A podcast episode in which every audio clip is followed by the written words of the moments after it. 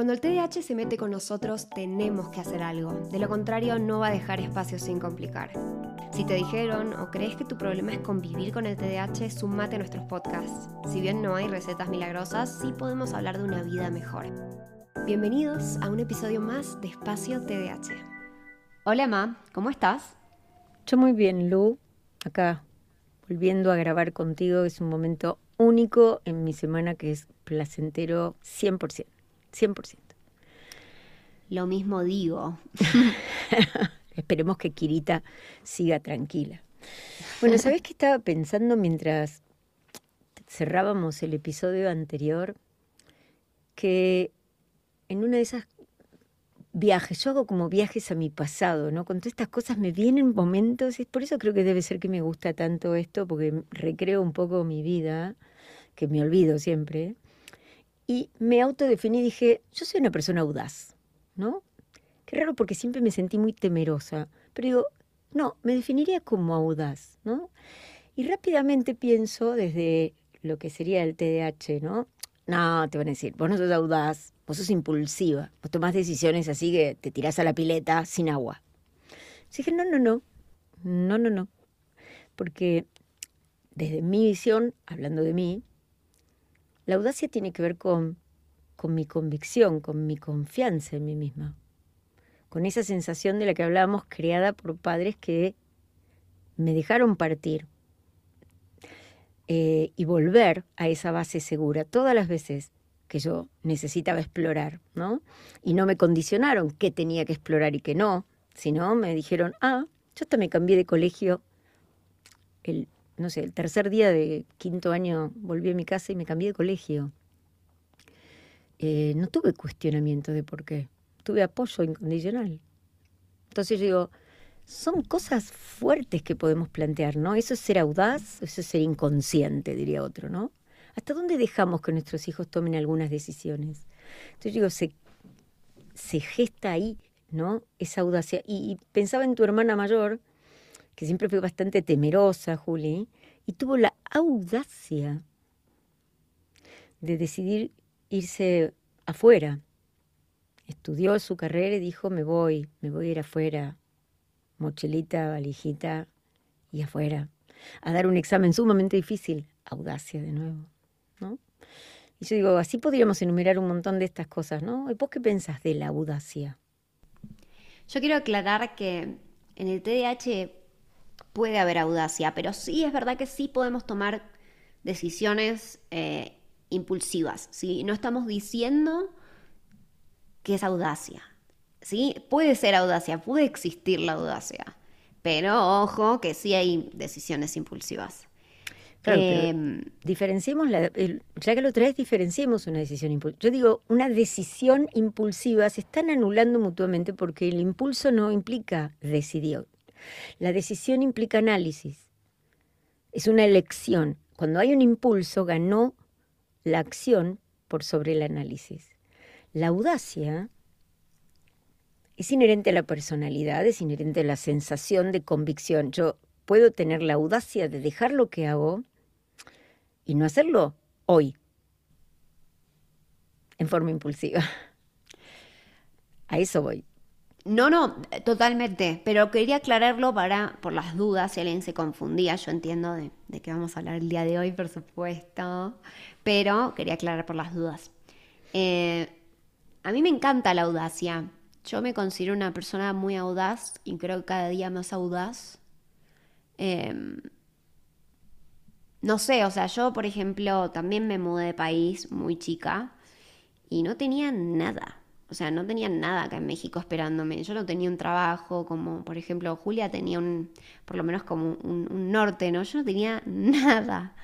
Eh, y de hecho mi relación era de un año y a distancia, o sea que prácticamente no era una relación como tan tangible como para decir, che, nos va a ir súper, re vale la pena mudarme a otro país, pero dije, ¿qué puedo perder?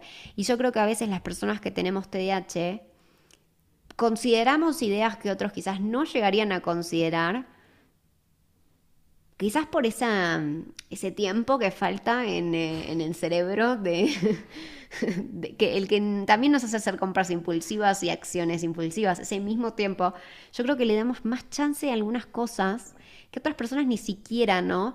Yo me acuerdo que sí, a mí siempre me criticaron por mi audacia. Yo, desde cuando estaba en el colegio, me acuerdo que me decían, bueno, ¿qué querés ser de grande?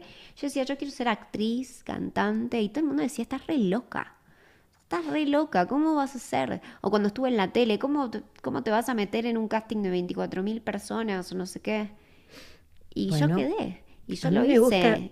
Esa, eso, ¿sabes qué te puso? Y es un buen ejemplo, porque a mí me costó mucho esa decisión. Yo no estaba de acuerdo. Ahí yo era la que no estaba de acuerdo con tu papá, porque a mí no me gustan los medios, digamos, televisivos. Tenías 16. Eh, bueno, la familia de tu papá viene y, hola Carola, ¿cómo te va? Te queremos un montón. Y bueno, mucha tele y, mucha producción. Es un medio conocido para, para tu, la familia de tu papá. Pero para mí era, era como yo sentía como que iba, iba a ser un cachorrito tirado a la jaula de los leones, algo así. Y, fue, fue duro.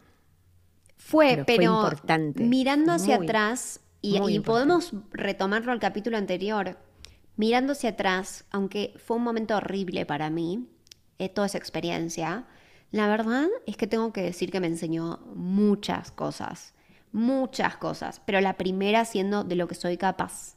Con 16 años me inscribí a un casting de 24.000 personas sin avisarles a ustedes prácticamente, hasta que un día me llamaron para el casting y les tuve que decir porque tenía que ir y era menor y 16 años.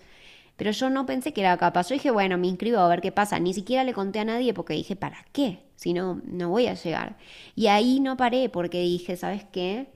Estas ideas que dejo contemplar en mi cabeza, que no las apago al toque y digo, ¿sabes qué? No, eso es un inútil, Luli, no, no vas a poder hacerlo dejo contemplarlas. Igual que animarme a venir acá sin tener nada y hoy construimos una familia y nada, tenemos una perra que de, golpe mantenemos una vida más y estamos creciendo un montón. Y digo, para mí la audacia es hermosa porque nos permite hacer cosas y crecer y desafiarnos a nosotros mismos. Nada, hermoso. Me parece que tiene mucho que ver con lo que habíamos hablado antes de que los papás dejemos, ¿no? Que los nuestros hijos avancen en su terreno, es como el famoso lugar de mi sitio de confianza, ¿no? Mi anillo, hasta acá estoy bien. Cuando quiero expandirme de ese lugar de confort, ahí viene la incomodidad. Pero detrás de esa incomodidad viene el triunfo personal por haber hecho ese crecimiento, es decir, che, por favor, el crecimiento es como sacar un brazo de una planta, duele. Duele porque tiene que haber una metamorfosis para, para ir transformándonos. Entonces, creo que es importante que tengamos presente que como papás podemos ser esa plataforma y todos podemos convencernos de que vale la pena seguir alguno de esos sueños que tenemos, que tal vez los bajamos porque somos vulnerables a las críticas o porque nos importa mucho la opinión de los demás. ¿Cuántos padres dicen, pero ¿cómo vas a hacer eso si no vas a poder comer? ¿Y, y, vos querés un hijo que pueda comer y tenga un auto y sea totalmente infeliz? ¿O que termine creyendo que es un inútil? Entonces, eh, yo también tengo el recuerdo eh, de haberme ido de viaje eh, a los 18 de vuelta, porque a mí me gustó mucho mi primer viaje, y tomé la decisión de, no, no voy a presentarme en la Universidad de Buenos Aires, que era lo que quería hacer, y estudiar arquitectura era en la Universidad de Morón, no era para mí lo que yo quería, pero era a cambio de tomar una decisión, porque iba a tomarme cuatro meses afuera. Eh, y después tuve la audacia en un momento de pararme frente a mi papá, que había hecho un lugar para mí para estudiar con luz natural, es decir, a ver, escuchen esto, él armó un techo en todo un pasillo de tres metros que tenía la casa lindero a la medianera, para armar un lugar para que yo estudiara, para que entrara mi tablero. Imagínense la sensación de tener que decirle a mi papá, papá, esta no es la carrera que quiero, y el dolor de panza que atravesaba día a día, y lo que me ayudó fue que se me cayó la tinta en todas mis láminas, y dije, basta, basta. Y cuando le dije, papá, quiero ser médica, Mi papá emocionado me abrazó y me dijo, ay, es lo que yo hubiera querido hacer, qué lindo, qué emoción.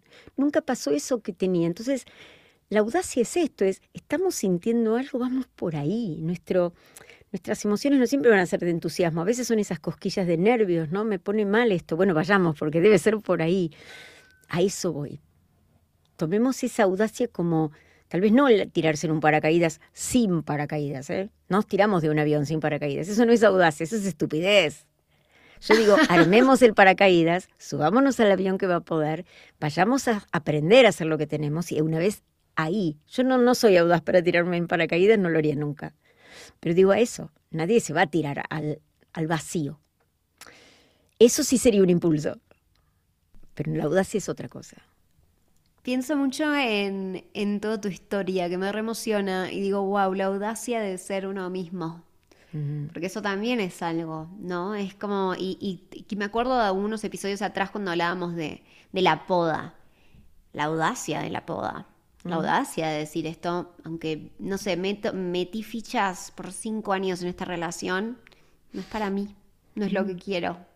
La audacia de decir, esta carrera no la elegí yo, no en tu caso, ¿no? Vos sí le elegiste, ¿no? Pero para, qué sé yo, para la gente que le eligen los padres o le dicen, mira, vos médico, abogado o ingeniero, listo, se cerró la historia. Pero ¿sabes lo que fue tener un colposcopio en la mano? El consultorio listo, porque mi papá dijo, este lugar lo podés transformar mañana en tu consultorio, ir a buscar el colposcopio, que es ese aparato, y decirle, espérenme un poquito. Claro, porque si yo lo compraba, ese paso era definitorio y decir, no, no es la carrera que yo quiero. ¡Wow! Después de cuatro años de ir y llevar y de ir con tus hijos y hacer ese sacrificio y que tu marido esté esperando que vos trabajes porque es necesario, ¿vas a empezar de nuevo? Bueno, pero no estaría acá, que es mi lugar de felicidad. Entonces a veces hacemos esos cambios. Para eso hay que tener audacia, audacia de enfrentar la realidad, ¿eh? No es, ah, me hago cargo, empiezo de nuevo, pero me hago cargo, ¿no? Eso es audacia. Sí, 100%, pero qué importante que es, ¿no? Y de nuevo, a ver, creo que todas las cosas de las que hablamos hoy, de los ejemplos, son cosas que nos sentamos a pensar y que decidimos hacer, ¿sí? Por eso es que no son impulsos. Yo cuando me vine acá tuve un año entero para pensar si quería venir y dos viajes a México para decidir si este era un lugar para mí y que yo podía, ¿no? Decir, bueno, acá voy a hacer un hogar. Eh, todo esto lo evaluamos. Igual, yo te digo, y, se me ocurre otra historia. Yo empecé a estudiar para estudiar abogacía en Estados Unidos. Uno de los lugares más competitivos para estudiar abogacía, donde prácticamente no va gente que no es de Estados Unidos, porque es muy difícil entrar. Y mm, en Estados Unidos están muy, muy como acostumbrados a hacer muchos tipos de exámenes estandarizados, ¿no? que nosotros en la Argentina y en Latinoamérica no. No solamente eso, sino que planean su vida alrededor de ir a estudiar abogacía. Es una cosa muy loca. Y yo, habiendo que, o sea, yo quería, tenía esa idea y quería ser abogada y cuando empecé a trabajar con abogados en secreto, sin decirle a Ian ni a nadie, busqué qué era lo que había que hacer para ser abogado en Estados Unidos. Y vi el examen. Y cuando vi el examen, cerré la computadora y me fui a mi cuarto. Dije, yo no puedo hacer esto. No puedo. Lo cerré y dije, olvídate. Pasaron como seis meses de eso y volví a poner en Google lo mismo que ese día. Y me acuerdo de ver el mismo video que me hizo cerrar la computadora. Y dije, ¿sabes qué? Quiero permitirme hacer esto.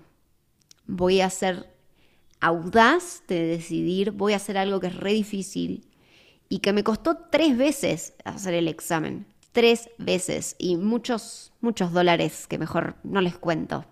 Pero yo confié en mí y confié en esa idea que tuve.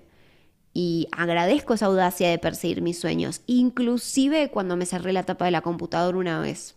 Porque eso también me demostró que dije, bueno, soy suficientemente valiente y audaz para volver a abrir la tapa que cerré. Por eso diría yo, para conectar con el podcast anterior, a veces salimos, entramos, volvemos a salir, el cruce del desierto no lo hacemos de una vez. Entonces volvemos a buscar herramientas, a hacer esa reflexión, porque todo tiene un tiempo y no va de una sola vuelta, porque los cambios no son lineales, ¿no? Es un helicoide y nosotros vamos a pasar por el mismo lugar físico varias veces, nada más que vamos a estar en un lugar distinto nosotros, vamos a haber aprendido algo, vamos a ver, el error es mágico, porque el error nos enseña y no nos enseña aquello que no hacemos. Entonces, tenemos que animarnos a equivocarnos, amigarnos con la equivocación y con que no somos el error, no somos la falla, ¿sí? Eso es súper importante, escindirnos de la situación, qué es lo que nos pasa a las personas con TDA tanto, nos identificamos con lo que nos sucede tanto que somos un desastre. No, cometo desastres, cometo torpezas, ¿no? No abramos ese tema. Bueno, hasta acá el episodio de hoy. Mi pregunta es, ¿en qué vas a ser audaz vos? ¿Qué es lo que te hizo repensar este episodio? ¿Qué tapa de computadora vas a abrir? ¿De qué, mm. qué te vas a replantear? ¿Qué te vas a animar a mm. hacer? Te invito obviamente a que hagas un plan, ¿sí? Nada de, impulsividad, por favor. Em, y que nada, y que ni bien confíes en vos para hacerlo, adelante. Así que bueno, muchas gracias por escucharnos. Acuérdense que se pueden suscribir, pueden poner eh, like, eh, corazón, comentario, cosas re lindas eh, para que los leamos. Y me olvido de algo más, creo que dije todo. Sí, un beso enorme, gracias por escucharnos. Chao, ma. Chao, Lu.